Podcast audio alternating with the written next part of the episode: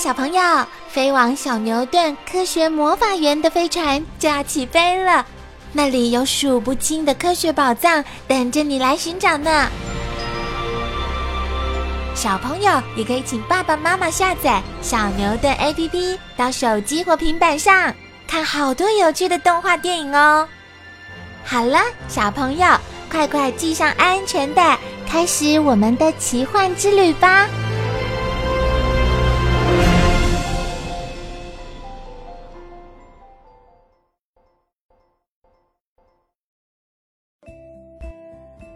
雏鸟们饿了，吱吱吱！雏鸟们肚子饿了，忍不住吱吱叫着。五只雏鸟张着嘴巴，等待父母亲来喂食。麻雀爸爸和麻雀妈妈把捉来的小虫子揉成小球状，然后喂进雏鸟们的嘴里。从雏鸟生下来的第十天开始，麻雀爸爸和麻雀妈妈更加忙碌了。他们整天到处奔波，寻找昆虫来喂雏鸟。雏鸟大多吃蝶、蛾的幼虫，有时也吃蜘蛛。糟糕，蛇来了！嘘嘘嘘！住在附近的黄汉蛇嗅出了雏鸟们栖身之处。糟糕，被发现了，怎么办？雏鸟们吓得紧紧的缩在一起。帮忙，快来救我们啊！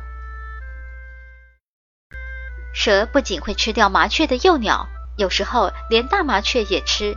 除了蛇之外，经常在屋顶上活动的猫和老鼠也都是麻雀的敌人。小麻雀学飞，在双亲的悉心照顾下，雏鸟们一天一天的长大了，羽毛变得又浓又密。这时候，它们已经是只小麻雀了。你瞧，小麻雀们开始练习飞行了。在麻雀爸爸和妈妈的引导下，啪啪啪的飞离窝巢。小麻雀们高高兴兴地飞进灌木丛中玩耍。等到累了、饿了，还是会飞回爸妈的身边，等着爸妈来喂食。小麻雀在灌木丛中生活了十天左右，才和爸爸妈妈分开，独立生活。在这十天当中，它们已学会了飞行技术。大野猫来了，小麻雀们吱吱喳喳的在野外练习飞行。忽然来了一只大野猫，大家惊慌的躲到树枝上。其中一只不小心被大野猫一把抓住，滋喽滋喽，在附近的大麻雀赶忙飞过来抢救，伙同大家一起赶走这只大野猫。刚和双亲分开而独立飞行的小麻雀最容易遇到危险。有时候他们会被困在蜘蛛网中饿死，有时候也会不小心掉到水里溺死。稻米丰收时，秋天来临了，成熟的稻米在阳光照射下更显得晶莹甜美。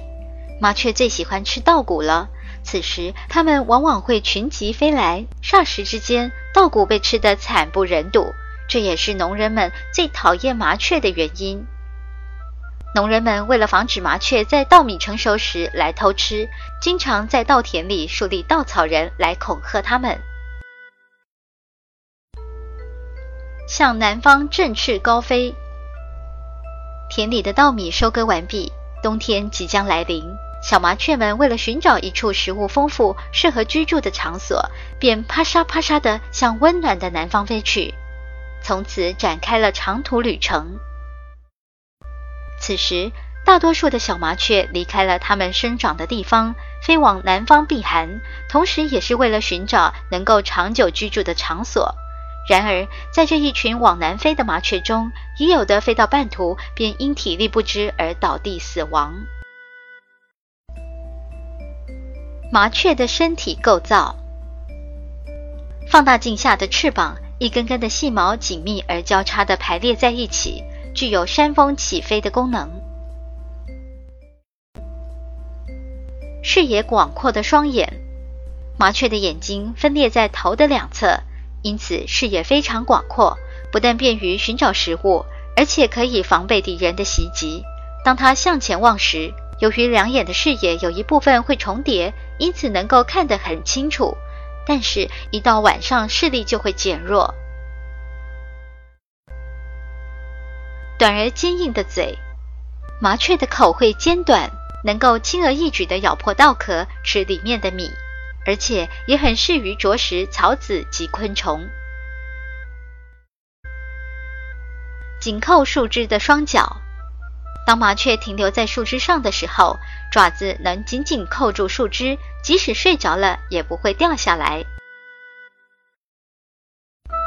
麻雀的一生，麻雀从出生到死亡大约有二至三年的寿命。麻雀的种类，山麻雀。主要分布于中国大陆、日本及韩国一带，在台湾地区则分布于海拔五百到两千公尺的山林间，喜欢栖立在树梢上或电线上。家雀分布范围很广，从欧洲到亚洲各国都可见到，是最普遍的一种麻雀。在台湾，凡海拔五百公尺以下的地区均可发现，飞行时呈波浪状。西班牙麻雀主要分布在地中海边的西班牙和希腊以及阿富汗北非一带。这种麻雀喜欢把窝筑在辽阔的地方、树丛中或树木的顶端。灰头麻雀主要分布在非洲大陆的中南部高原地带，因为它的头部羽毛呈灰白色，所以称为灰头麻雀。通常，这种麻雀较难根据外形来分辨雌雄。